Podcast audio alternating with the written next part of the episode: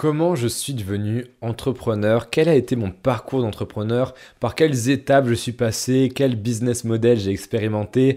D'où je sors? Qui je suis? Bonjour à toi, c'est Manuel de Fortumedia. Aujourd'hui, je vais te parler de moi, je vais te parler de mon parcours d'entrepreneur, de mon parcours entrepreneurial, de comment je suis passé d'un mec qui était au collège, parce que oui, j'ai commencé l'entrepreneuriat au collège, à un mec qui aujourd'hui s'en sort très très bien, qui vit confortablement de son activité et qui a peut-être des résultats qui doivent t'inspirer aujourd'hui si tu m'écoutes et peut-être des résultats que toi aussi tu vas atteindre. Et j'ai pensé que ce podcast où je te parlerai un peu euh, de toi à moi, euh, un peu de façon intime en te parlant de ma vie et de mon parcours, comment tu pourrais t'inspirer de mon parcours à moi pour construire le tien à toi. Donc bien sûr, je ne veux pas m'auto-flageller en te racontant ma vie, je veux juste un peu t'expliquer qui je suis, comment je suis en arrivé là, comment j'en suis en arrivé là plutôt, euh, comment voilà peut-être t'inspirer par mon parcours. Donc comment ça a commencé?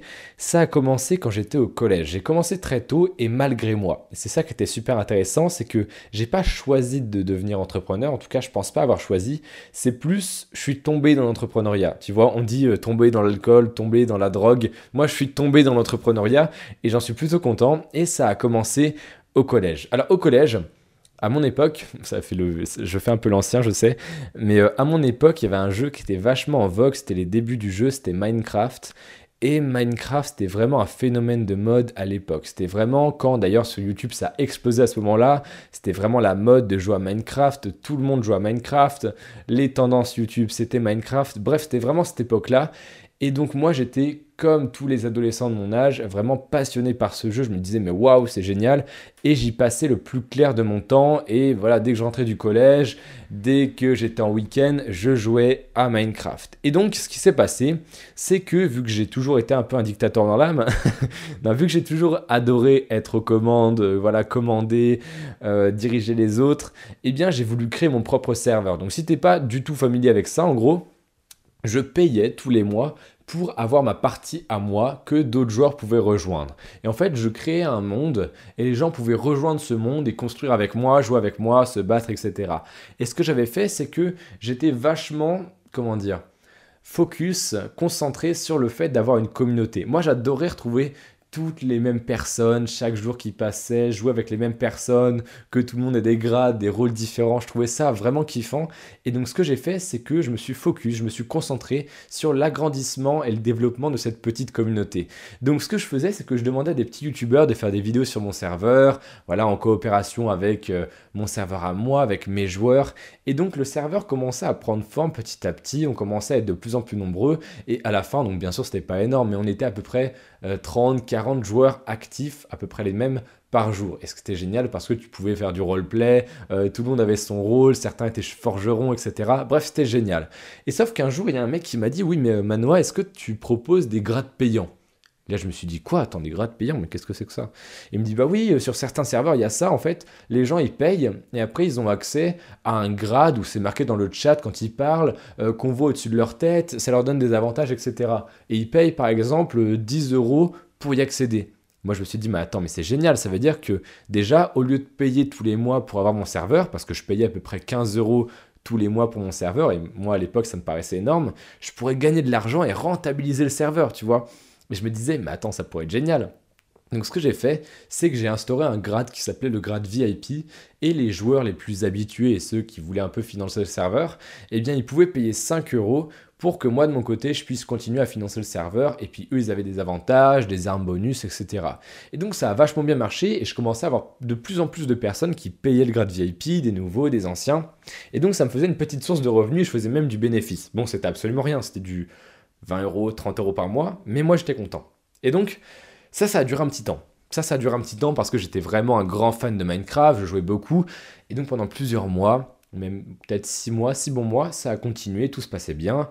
Et après, de fil en aiguille, forcément, on se désintéresse d'un jeu. J'ai commencé à délaisser le serveur pour au final ne plus le payer. Et ça a été la fin de ma période sur Minecraft. Ce qui s'est passé ensuite, c'est que vu que j'ai toujours été intéressé par tout ce qui était euh, réseau social, etc., je me suis intéressé à Facebook. Alors c'était malgré moi, encore une fois, puisque je suis tombé dedans. Euh, vu que tout le monde à l'époque voulait avoir Facebook et donc avait Facebook, je me suis dit, il faut que je me crée un compte. Et bah, je me suis mis sur Facebook pour euh, discuter avec mes amis, etc. Donc tout va bien, je, vis sur Facebook en gros, hein, voilà, je, partage des publications, je commente, je like, je parle avec des amis, et jusqu'au jour où commencent à apparaître les groupes.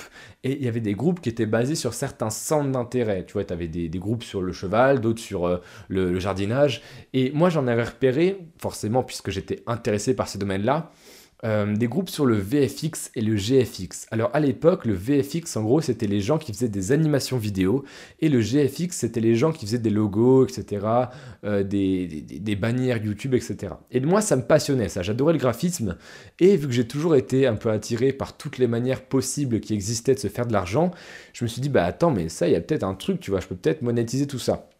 Oui, j'avais, j'avais, je crois, 13-14 ans et je commençais déjà à m'intéresser vraiment à ça. Et donc, ce que je faisais, c'est que j'apprenais un maximum. Donc, comment faire des animations vidéo le plus rapidement possible, comment faire des logos le plus rapidement possible et les plus beaux possibles.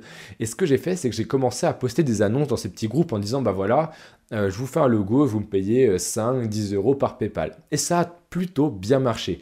J'avais à peu près ouais, une commande tous les deux jours euh, par exemple, ouais, pour 10 euros. Et donc, ce qui était génial, bah, c'est que je me faisais à peu près 150, voire des fois les bons mois, 200 euros par mois. Et moi, j'étais super content parce qu'à l'époque, bah, j'avais pas de business. Forcément, j'avais 14 ans ou 13, je sais plus. Euh, j'avais très très peu d'argent de poche, donc j'avais aucune source de revenus à part ça. Et pour moi, ça me paraissait énorme. J'étais super content parce que je pouvais dire à tous mes amis, ah bah moi, je gagne de l'argent avec Internet. Tu vois, c'était vraiment le truc à la mode. Et donc, j'ai fait ça pendant plusieurs mois. Ça marchait très très bien. J'ai commencé à de plus en plus me professionnaliser, me professionnaliser professionnaliser là-dedans. Et donc j'avais de plus en plus de commandes, de plus en plus chères. Et je commençais parfois certains mois à atteindre les 400, 500 euros. C'était vraiment des petites sommes qui me faisaient plutôt plaisir, quoi. Donc ça a duré un petit temps. Je me suis de plus en plus professionnalisé. J'ai gagné de plus en plus d'argent, mais c'était pas du tout un salaire, loin de là. Et de fil en aiguille, je me suis dit, bah attends, quand même, je travaille beaucoup parce que ça me prenait du temps comment est-ce que je pourrais faire pour avoir plus de revenus en travaillant moins? Déjà, j'avais un peu ce, petit sens de l'optimisation, euh, travailler moins pour gagner plus. J'ai toujours adoré cette philosophie. Et ce que j'ai fait, c'est que je me suis lancé sur YouTube dans la niche, le domaine que je connaissais très bien, c'est-à-dire le graphisme. Je me suis dit, bah attends, je connais plein de designers, parce que forcément, après, voilà, euh, de fil en aiguille, je m'étais fait un petit réseau je connaissais plein de gens qui faisaient ce qu'on appelle des templates. En gros, c'était des animations vidéo, alors des logos, mais qui étaient des modèles que toi, si tu étais intéressé par le logo ou par l'animation, tu pouvais modifier de ton côté et t'en servir. Et ce que j'ai commencé à faire, c'était une chaîne de top. Alors je sais que dit comme ça, c'est pas très glorieux, mais en fait, si tu veux, je mettais en avant les petits designers qui avaient pas trop de visibilité, et moi, je faisais des tops de leur création. Ça marchait très très bien. Je faisais des tops d'animation vidéo, des tops de logos, etc. Et du coup, bah, moi j'avais une audience, des gens qui regardaient et après qui découvraient des nouveaux petits designers et qui avaient leur animation vidéo ou leur logo. Et donc ça a marché plutôt bien. Je crois que j'étais monté jusqu'à euh, en tout 20 000 abonnés. Donc bien sûr, ça s'est fait sur plusieurs années, hein. ça s'est fait sur deux ans. Et sur deux ans, j'ai créé cette audience avec plusieurs millions de vues, plusieurs dizaines de milliers d'abonnés. J'étais très très fier de moi et j'ai fait ça pendant très longtemps. Sauf que un jour, je me suis pris, je crois, deux strikes et en gros, j'ai perdu la monétisation.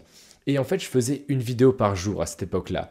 Et donc, ça a été très très dur de voir tout le travail que, que j'avais mis en place, pour lequel je m'étais tant donné, qui était balayé comme ça, qui était démonétisé, euh, où ma chaîne risquait de se faire supprimer d'un jour à l'autre. Et ça m'a complètement démotivé.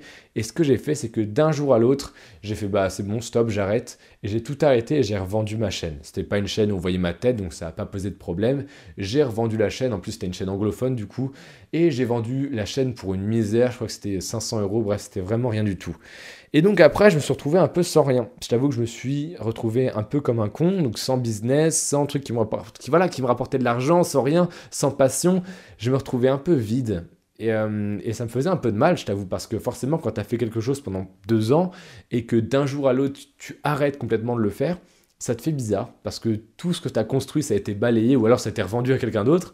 Donc ça me faisait un peu bizarre et j'avais besoin de faire quelque chose en plus. Et là, à partir de là, je t'en ai déjà un petit peu parlé, j'ai commencé à faire un compte Instagram dans l'humour. J'ai commencé à poster des vidéos un peu drôles, des vidéos virales, des posts qui faisaient rire et ça marchait super bien, ça se partageait, je suis monté vraiment très très haut en termes d'abonnés et sauf que bah, je me suis rendu compte que cette audience, elle n'allait pas me rapporter beaucoup. Donc je gagnais un petit peu d'argent comme ci comme ça, mais c'est vrai que bah, ça me rapportait quelques dizaines d'euros par mois, c'était vraiment pas fameux, ça me rapportait même moins que le truc que je faisais quand j'avais 14 ans, tu vois, c'était vraiment miteux.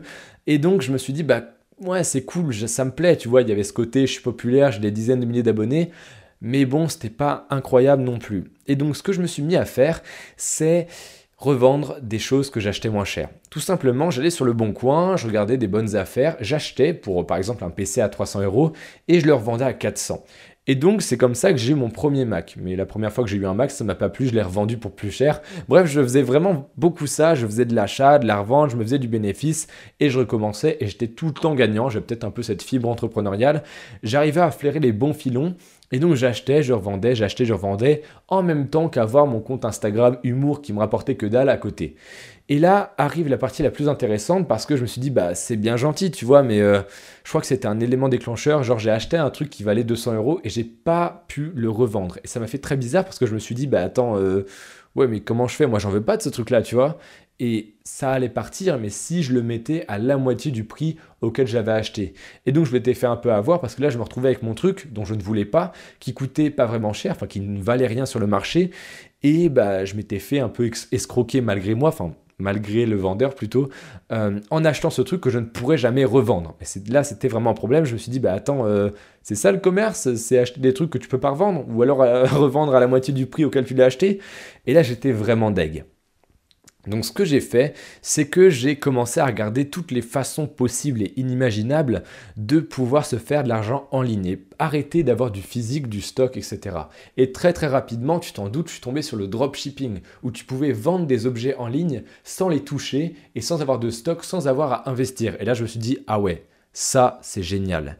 Et ce que j'ai fait, c'est que j'ai fait mon premier site euh, où je vendais euh, bon, un produit dont je ne parlerai pas parce qu'aujourd'hui ça ferait un peu polémique, mais j'ai vendu un produit qui a extrêmement bien marché et dont je faisais la pub sur ma page Instagram et ça m'a pas rapporté énormément. Mais après, j'ai commencé à faire d'autres techniques avec du marketing de contenu sur d'autres pages, avec des mini-influenceurs, de l'affiliation. Bref, c'était très compliqué, mais en tout cas, ce premier site m'a rapporté beaucoup et c'est ça qui m'a permis de décoller. Après, j'ai enchaîné les sites, tu vois, en fait, je faisais des sites un peu sur la tendance. Il y avait un produit qui marchait bien, pof, mon site apparaissait, je faisais un max de cash, hop, je le fermais et je refaisais euh, des sites comme ça à chaque tendance. Donc bien sûr, les clients étaient livrés, etc. Ne me fais pas dire euh, ce que j'ai pas dit.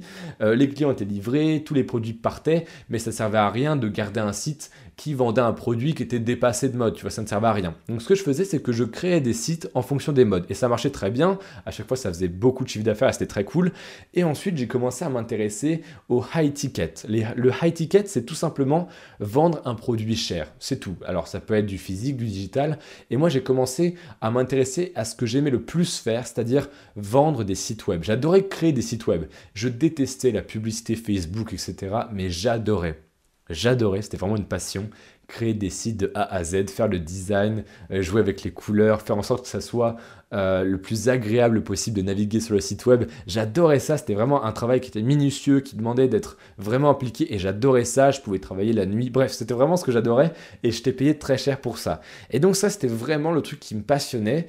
Et ensuite, je me suis dit, bah attends, pourquoi je pourrais pas me constituer une audience qui achèterait directement ce que je, sors, ce que je propose en high ticket?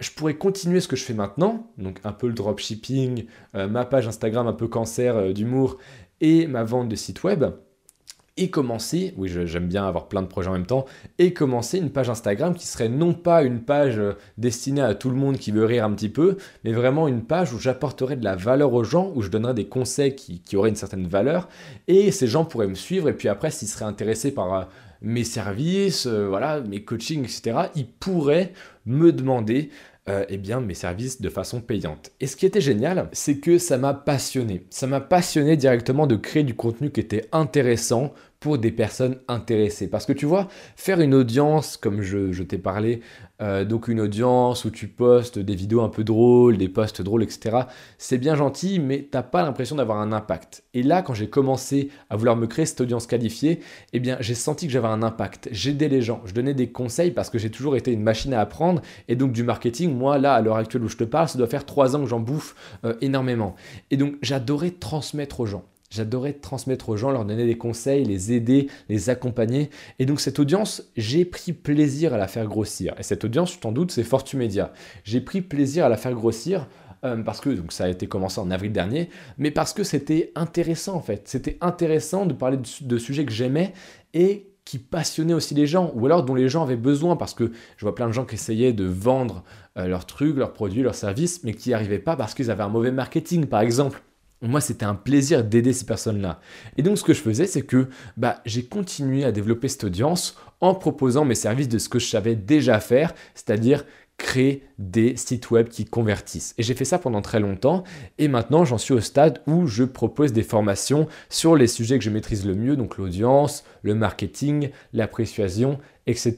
La vente aussi, c'est des sujets que je maîtrise énormément avec le temps parce que certes j'ai eu tout ce panel d'expériences dont je viens de te parler, mais j'ai aussi énormément appris sur le côté, ça je t'en ai pas parlé, mais ça fait euh, plusieurs années que j'achète des formations euh, toutes les semaines, tu vois, limite, euh, des livres en quantité astronomique, des livres audio, des livres digitaux, plein de choses comme ça. J'apprends de mentors aussi, j'ai plusieurs mentors qui m'apprennent au quotidien, et donc forcément j'ai acquis un bagage qui est absolument énorme en termes de vente, d'expérience, de marketing, etc. Plein de choses qui font que j'ai un bagage qui a une certaine valeur. Et donc aujourd'hui, ce bagage, j'essaie de le mettre à la disposition des entrepreneurs ou des futurs entrepreneurs qui veulent avoir une vie sur mesure. Moi aujourd'hui, je vis de mon activité à plein temps, d'accord? Je n'ai pas de métier à côté, j'ai pas de job, mais voilà, tous mes revenus et tout ce qui me permet de vivre vient de mon activité en ligne. Et ce qui est génial, c'est que Aujourd'hui, je suis dans la capacité d'aider les autres à faire pareil, d'aider les futurs entrepreneurs ou les entrepreneurs actuels à gagner leur vie sur Internet ou alors à mieux la gagner. S'ils la gagnent déjà, mais que c'est un peu ric-rac à la fin du mois, que voilà, ils touchent 1000 euros, 2000 euros, moi, mon travail, c'est de les aider à faire plus en leur apprenant la persuasion, en leur apportant un site web qui va convertir mieux, en leur enseignant toutes mes techniques de marketing et de vente, etc. etc. Donc voilà mon histoire. Je pense que j'ai oublié quelques détails, forcément, parce que là, je t'ai écrit quelques trucs sur un papier, mais je t'ai pas tout raconté ma vie forcément. Euh, j'aimerais vraiment que tu me fasses un retour sur cet épisode, par Instagram ou par mail, je préfère Instagram honnêtement, que tu me fasses un petit retour par Instagram et que tu me dises ce que tu as pensé de ce format un peu moins euh, valorial, je sais pas si ça se dit, mais en tout cas où je te donne un peu moins de conseils, où je t'apporte un peu moins de valeur et j'essaie juste de t'inspirer en te parlant de moi, de mon parcours et de ce que j'ai fait. Donc dis-moi maintenant tout de suite, tu vas sur Instagram, tu tapes Fortumedia et tu m'envoies un message en me disant si ça te plaît, si tu en veux d'autres, des épisodes comme ça, où je te parle un peu plus de moi, de mon expérience, de mon vécu. Et ce qu'on pourrait faire, c'est peut-être, voilà, je pourrais commencer à créer des podcasts plus fréquemment où je te parlerai de moi, où je te parlerai de ce que j'ai vécu, de mon expérience, ça pourrait peut-être plus t'inspirer que des conseils un peu fades que certains marketeurs ou formateurs vont te donner en mode oui, il faut faire ça parce que. Je pense que te parler de moi, te parler de ce que j'ai fait, te parler de mes expériences, de mes connaissances à moi en fonction de ce que j'ai vécu, de ce que j'ai accompli, ça peut plus t'aider t'accompagner, t'inspirer, te permettre d'accomplir de grandes choses que juste des conseils fades sortis du chapeau. En tout cas, dis-moi, j'attends ton message et je te dis à demain. J'ai la voix un peu cassée, je te l'avoue, et je te dis à demain pour le prochain podcast.